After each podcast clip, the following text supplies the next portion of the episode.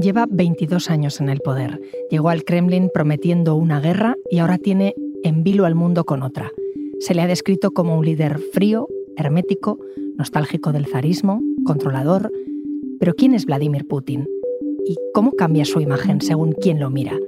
En este episodio tratamos de entender quién es para después observarlo desde tres lugares diferentes, Bruselas, Washington y Pekín. Es lunes 21 de marzo. Soy Ana Fuentes. Hoy en el país, ¿quién creemos que es Vladimir Putin?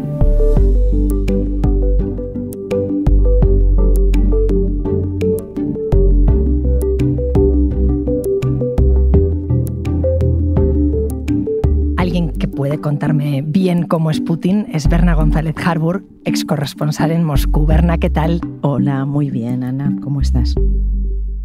¿Cuándo oíste tú hablar de Vladimir Putin por primera vez? La verdad es que yo fui corresponsal del 90 al 93, que fueron esos años en que cayó Gorbachev, que había intentado la perestroika, entró Yeltsin con muchísima fuerza y Putin en ese momento era un ser oscuro que ya estaba en, los recovecos del poder, en ese momento estaba con el alcalde de, de San Petersburgo, Sobchak, y ya poco después saltó al Kremlin para trabajar de la mano de, Yeltsin. Entonces, eh, yo creo que el hecho de no haberle conocido hasta que fue primer ministro mm, ya es indicativo de cómo era un ser oscuro que estaba siempre en la sombra, muy útil para el poder, primero para Sobchak y luego para, para Yeltsin, pero que no se dejaba conocer por la opinión pública. Si tenemos que ir hacia atrás eh, en el tiempo para saber de dónde proviene Putin, ¿cómo se crió?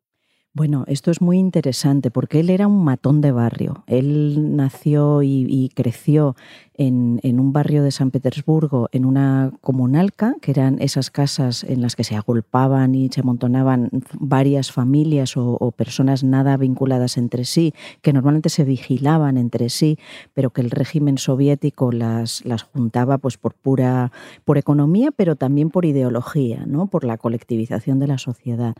Y él se crió, era el, hijo pequeño de, un matrimonio de cuarenta y pico años, ya lo tuvieron tardíamente. Y mm, siempre todas las biografías, y él mismo ha contado cómo se crió en el callejón. Él vivía en lo que se llama un piriulak en, en, ruso, que significa callejón, y, se, y creció en el patio y fue un matoncillo de, de barrio. Él era pequeñito, pero era muy peleón y se le conocen muchas peleas, muchas anécdotas engrandecidas también a veces por la, por la leyenda. Y lo que le salvó de ese ambiente fue las clases de judo. Él empezó a ir a judo y eso le enseñó una disciplina y, un, y una forma de ordenarse eh, que, que le salvó. ¿Cómo sale del callejón y se mete en política?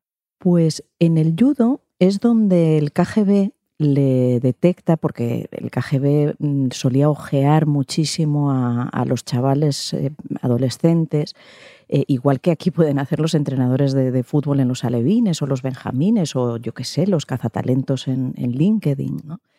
Y, vieron que tenía todas las características que podían hacer de él un, buen agente. Eh, y ya ahí, le, según las fuentes que he consultado, ahí ya le captaron.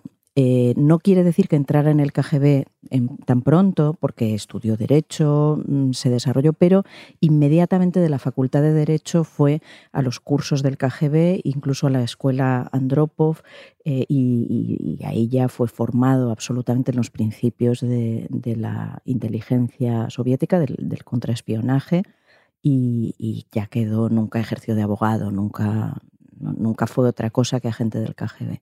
Háblame un poco más sobre su etapa en el KGB, porque desde aquí nos suena muy lejano. ¿Cómo de importante era trabajar ahí? A ver, él no fue un agente importante, no fue un espía importante. A él le mandaron a Dresde, en la Alemania del Este.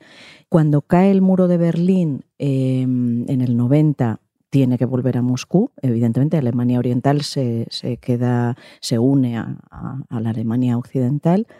Y De hecho, abandona ahí el KGB y va a las filas de Sobchak, que entonces era rector o, un alto cargo de la universidad donde él había estudiado y era su mentor, y que rápidamente se lo va a llevar a la alcaldía de San Petersburgo, eh, bueno, para ejercer lo que sabe hacer de espía, solo que en la política, es decir, controlar, anticiparse, eh, parar golpes, porque eran tiempos de muchísima corrupción, de muchísima mafia, muertes, asesinatos. Entonces él era como el fixer, ¿no? El, hombre capaz de parar todos los golpes que le pudieran llegar a Sobchak desde todos los ámbitos.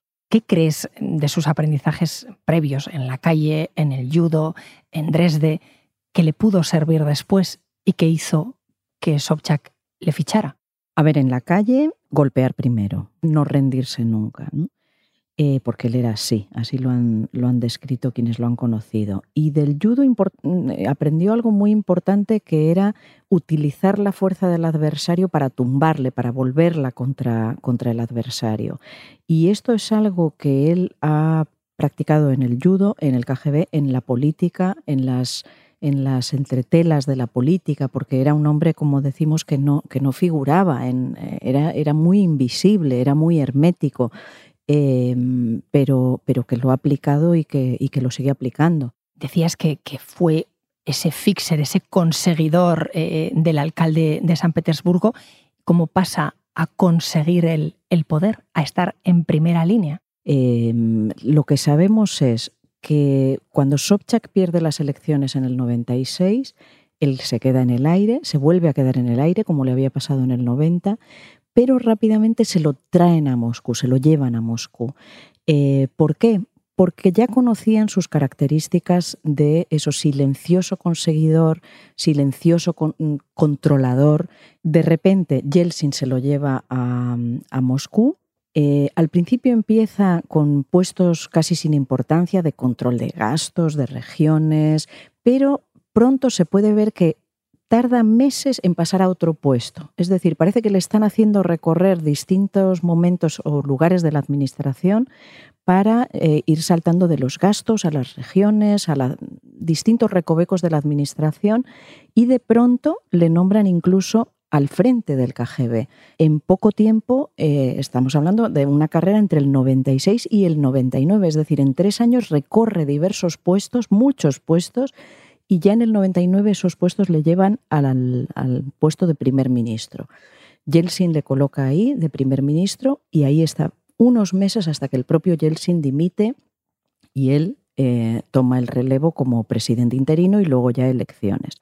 ¿Qué quiere decir todo esto? Que, bueno, como me dicen las fuentes que estoy consultando estos días, fue elegido para sustituir a Yeltsin, indudablemente, y para hacerlo de una manera como él sabía, es decir, discreta, hermética, silenciosa, sin daños, es decir, no querían una humillación de Yeltsin. Hay que recordar, tú te acordarás, Ana, cómo eh, era un, alcohólico, borracho, hacía el ridículo eh, con, Clinton. ¿Te, acuerdas? Hay escenas en las que se está cayendo, escenas en las que habla borracho, en las que se pone a bailar, en las que hace cosquillas a mujeres.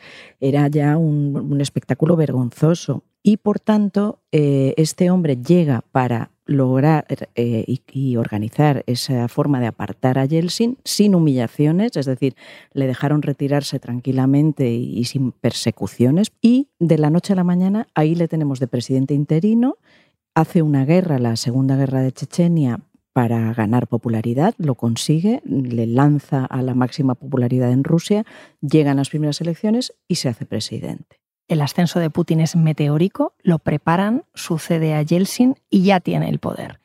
Y cuando ya tiene el poder, ¿hay algo que defina algún gesto que nos haga pensar que Rusia ha entrado en otra era? Sí, Putin heredó una incipiente libertad que rápidamente cercenó. ¿Y cómo la cercenó? Bueno, con discursos en los que empezó a reivindicar el pasado glorioso de Rusia, que, había sido Unión Soviética, pero que antes había sido el, zarismo, el imperio del zarismo de Rusia. Rápidamente el cercenó la libertad, rápidamente la oposición empezó a ser encarcelada y hubo un gesto muy importante y es con los oligarcas. Los oligarcas habían florecido en la etapa de, de Yeltsin y habían adquirido un protagonismo muy importante y él les deja claro enseguida que pueden hacer dinero, pero que la política es para él. Y de hecho ordena detener, eh, detienen a Jodorkovsky, eh, matan a alguno de los oligarcas, empiezan los asesinatos de, de, este tipo, ¿no? de algún oligarca o encarcelamiento, de los que se atreven a hacer política, asesinan a la periodista Ana Politkovskaya, que había informado de las violaciones de derechos humanos en Chechenia. Es decir, hay una serie ya de gestos criminales, absolutamente, que nos indican que hemos entrado en otra era. En esa era, ¿de quién se rodea? ¿Cuál es el equipo de Putin? Hay, hay varias etapas, porque estamos hablando de 20 años. Eh, en una primera etapa aún tiene voces moderadas alrededor. Eh, está Ivanov, que era el ministro de Exteriores, estaba Medvedev, que luego convirtió en presidente para ser el primer ministro porque no podía tener más mandatos. Eh, es más tarde, yo creo que después de 2008, 10, sobre todo 13, que se ha ido rodeando ya de auténticos bulldogs de la política que solo van a defender sus posiciones, que jamás van a cuestionar nada y que se tragan todos los sapos sabiendo que mienten y sabiendo que, que lo que dicen es solo en aras del poder de Putin. Eso mm, dentro de lo que sería su círculo de, confianza, su equipo. Pero, y fuera, Berna, ¿cómo, ¿cómo se asegura Putin la obediencia o la fidelidad de los medios, de la administración, de, la sociedad? Bueno, mm, con la represión, es decir, eh, tenemos a montones de disidentes eh, encarcelados, Tengamos en cuenta también que Rusia es un país que nunca ha sido una democracia, o sea, solo ha conocido un atisbo de democracia del 93 al 96 y con él, vale, van a votar los rusos, pero, pero cada vez más ha ido prohibiendo a los partidos opositores, encarcelando a los disidentes y luego con una herramienta muy KGB que es la exhibición de, tu poder criminal, que han servido tanto para el exterior, para mostrar que es así, como para el interior, para amedrentar a tu propia población. Cuando se dice estos días eh, con la invasión de Ucrania que Putin ha perdido el juicio, que directamente está loco, eh, estamos siendo muy simples. Em, yo le reconozco, reconozco al, Putin de siempre, solo que ha exacerbado las características que siempre tuvo. ¿Hasta dónde crees que quiere llegar? Mm, yo creo que hasta el final. Eh, Putin quiere recuperar la gloria y el poder de Rusia o de la Unión Soviética. Tiene un complejo de, que los demás queremos agredir a Rusia, de que los bálticos quieren agredir a Rusia, eh, la OTAN quiere agredir a Rusia, todos queremos aminorar la, importancia de Rusia y, y por tanto quiere mostrar que ha vuelto para quedarse que quiere recuperar los territorios allí donde haya rusos. Eh, no olvidemos que en Ucrania, en Moldavia, en los Bálticos, etcétera, hay minorías rusas importantes y que les sirven de excusa para eh, estas, estas maniobras imperialistas. A todo esto te comento que no es carismático y esto es importante porque suple esa falta de carisma que conoce con la fuerza. Y sobre todo, tiene una constante en sus ideas y en sus discursos que ha ido extremando, eh, que es el resentimiento con Occidente. Cree que Occidente le infravalora, le subvalora, le agrede y, este resentimiento es el motor de, de, este desprecio a Occidente, de esta falta de confianza y de lo que nos va a imposibilitar un lenguaje común. Berna, gracias. Muchísimas gracias a ti. Обстоятельства требуют от нас решительных и незамедлительных действий. Народные республики Донбасса обратились к России с просьбой о помощи. Mientras grabamos este episodio, Putin ha bombardeado zonas muy próximas a Polonia, que ya es territorio de la Unión Europea. Bernardo de Miguel, corresponsal del país en Bruselas, ¿qué tal vas? Muy bien, ¿qué tal, Ana? Tú que estás en contacto cada día con todas las instituciones eh, europeas, con el Parlamento, con la Comisión, eh, ¿Hay preocupación? ¿Y, en qué se nota? Hay muchísima preocupación. Creo que nunca había visto los rostros que se ven que se ven estos días en Bruselas y probablemente también en el resto de capitales europeas. Hay muchísima inquietud, primero por, por la población ucraniana, por lo que está sufriendo, Eh, segundo, yo diría que lo más peligroso es la imprevisibilidad de, un líder, un líder como Putin. Yo creo que es un animal herido y los animales heridos son, son muy peligrosos porque embisten. Entonces la, inquietud es, es, enorme en Bruselas, tanto en la Unión Europea como en la OTAN, porque no, no se quiere entrar a un choque armado frontal con Rusia. Oye, la Unión Europea son 27 voces. Em, ¿Cómo ven unos y otros a Vladimir Putin? Es verdad que unos y otros lo ven de diferente manera, unos países y otros, pero el punto, el denominador común que tal vez sería que Bruselas ha calculado mal sistemáticamente las reacciones de los movimientos del presidente ruso. Unos encabezados por Alemania porque se han mostrado siempre muy blandos con Putin, siempre han pensado que nunca llegaría tan lejos y le han tolerado mm, prácticamente todo. Y otros, como Polonia y los países bálticos y algunos del antiguo bloque soviético, porque siempre se han mostrado muy desconfiados por, por, su historia, cosa comprensible, pero a veces han impedido una solución pragmática, a veces han impedido que Francia y Alemania llegaran a algún tipo de entente con, Moscú que quizá hubiera evitado lo que ha pasado ahora en Ucrania. Nunca lo sabremos porque en la historia no hay segundas oportunidades, o sale bien a la primera o sale mal, pero quizá si Berlín hubiera sido menos tolerante y Varsovia menos intransigente, quizá hubiéramos llegado a una solución. Bernardo, no sé qué puntos débiles de la Unión Europea em, puede aprovechar Putin. Bueno, hasta ahora ha aprovechado no, no, el punto débil, yo no diría que es un punto débil, al revés, es una fortaleza de, europea, ha aprovechado la, la apertura, la libertad que, hay, en, que hay en Europa. Él ha, ha, utilizado muy bien los canales de, información para, para, hacer desinformación.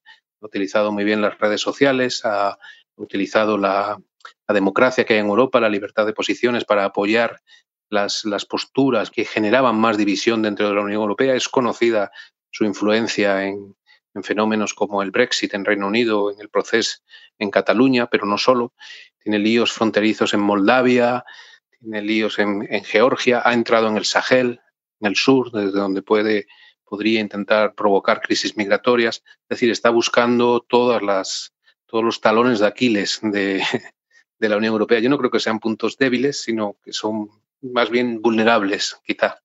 ¿Y en qué o en quién se está apoyando Bruselas? Pues la Unión Europea ha, ha reforzado y ha afianzado sobre todo la relación transatlántica, una relación que, como sabes, había quedado muy dañada con, el periodo de Trump. Se recuperó con Biden, con la llegada de Biden a la Casa Blanca, y, y ahora la, brutalidad de, la guerra lanzada por Putin ha, reforzado esa unidad transatlántica, como dicen los, los que la, la encauzan y los que la protagonizan, como nunca habían visto en muchísimos años.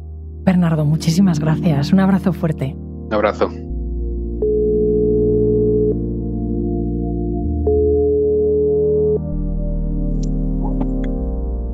Amanda. Hola Ana. ¿Cómo estás? Encantada de saludarte. Amanda Mars, tú eres la corresponsal del país en Washington, estás en Estados Unidos, pero te toca hablar mucho de Putin, ¿no? Pues sí, a todos, ¿no? Nos está tocando hablar mucho de Vladimir Putin. Eh, ha sido el presidente con el que han tenido que lidiar cinco presidentes en Estados Unidos, desde Clinton, George Bush hijo, a Obama, Trump y ahora Biden. ¿Y, en qué términos se habla de él en la Casa Blanca? ¿Cuál sería la línea oficial hoy? ¿Ha cambiado mucho desde que se fue Donald Trump? Ha cambiado radicalmente.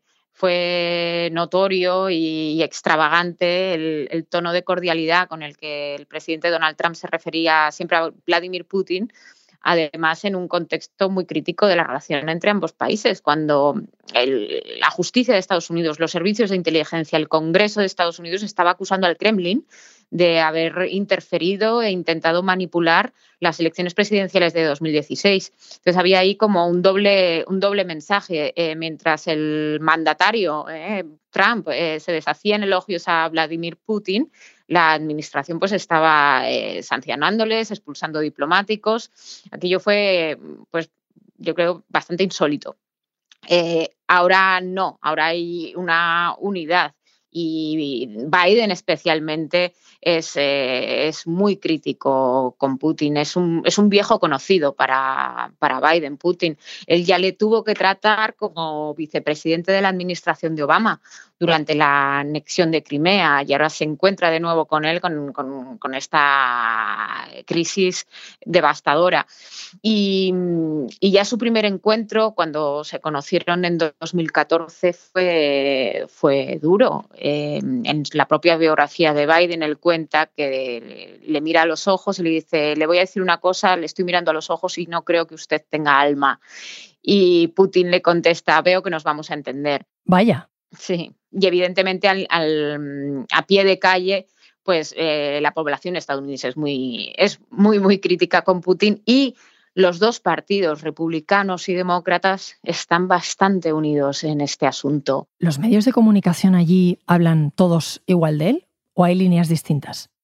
En general, en general, eh, hay un rechazo en bloque en bloque a lo que a lo que está haciendo el Kremlin. Sí que es verdad que estos pequeños medios eh, muy muy a la derecha, esta nueva derecha alternativa de la que se hablan, pues eh, sí flirtea con este tipo de líderes desde hace años y, con todo lo que puede desestabilizar a la, idea del establishment político. ¿Tú dirías, Amanda, que hoy a Washington le preocupa más Putin o China? Hoy, hoy si nos vamos a la literalidad de, la palabra hoy, evidentemente eh, es Putin, necesariamente. Dicho esto, la gran prioridad estratégica de Biden cuando llega a la Casa Blanca es China y es contrarrestar la expansión del poderío militar y económico de China. Amanda, gracias. Muchas gracias a ti.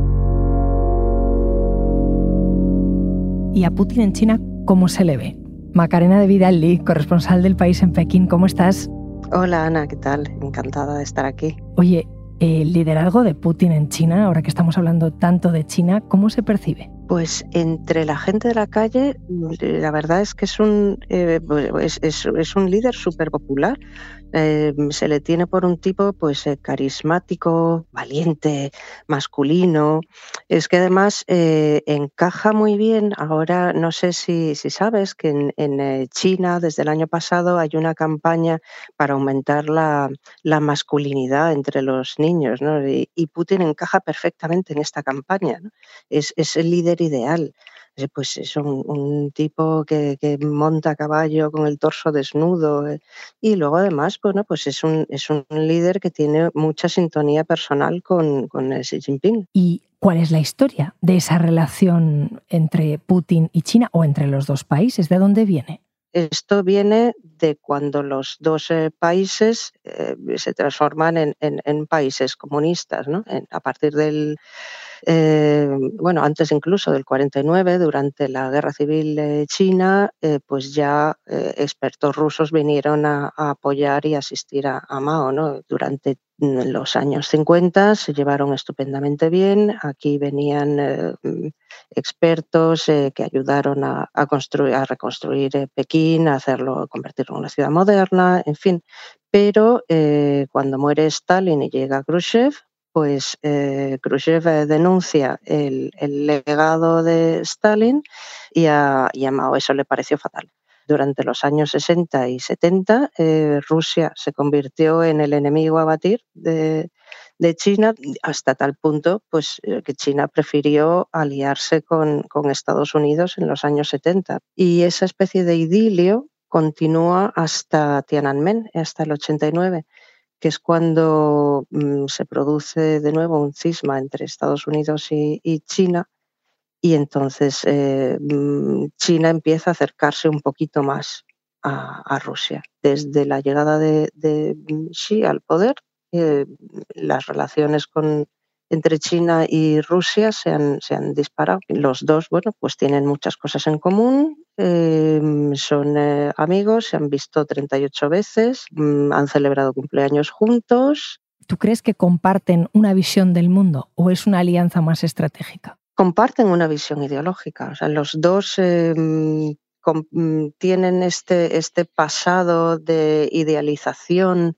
del mundo soviético, del mundo que fue y Xi Jinping eh, lo ha dicho, que la mayor catástrofe que, se ha producido en la historia contemporánea fue la caída de la Unión Soviética, ¿no? Y él está decidido a que algo así no, no pase en, China. Pero ¿y hay alguna línea roja que no les guste a los chinos de Putin? Es decir, ¿hasta dónde le pueden consentir? Es una estupenda pregunta. Eh, le están consintiendo tanto ahora mismo esto de que no hay líneas eh, rojas es el mensaje que han lanzado clarísimo en el 4 de febrero, que es cuando se reunieron eh, Xi Jinping y Putin en Pekín para eh, la inauguración de los Juegos Olímpicos. Proclaman este, este idilio, esta, esta maravillosa alianza y, y que ellos mismos dicen que no tiene límites y que mm, la cooperación no tiene ningún campo vetado. Si es su mejor aliado,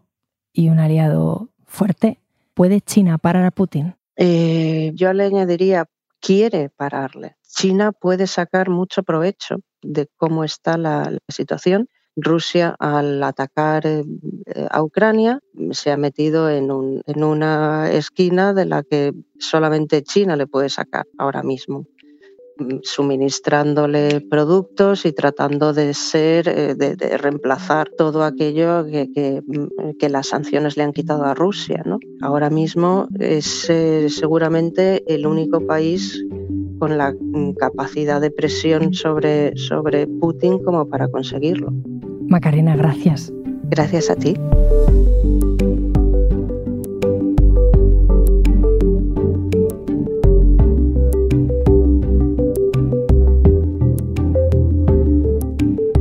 Este episodio lo ha realizado Inés Vila. El diseño de sonido es de Nicolás Chabertidis y la dirección de Isabel Cadenas. Yo soy Ana Fuentes y esto ha sido Hoy en el País. De lunes a viernes volvemos con más historias. Gracias por escuchar.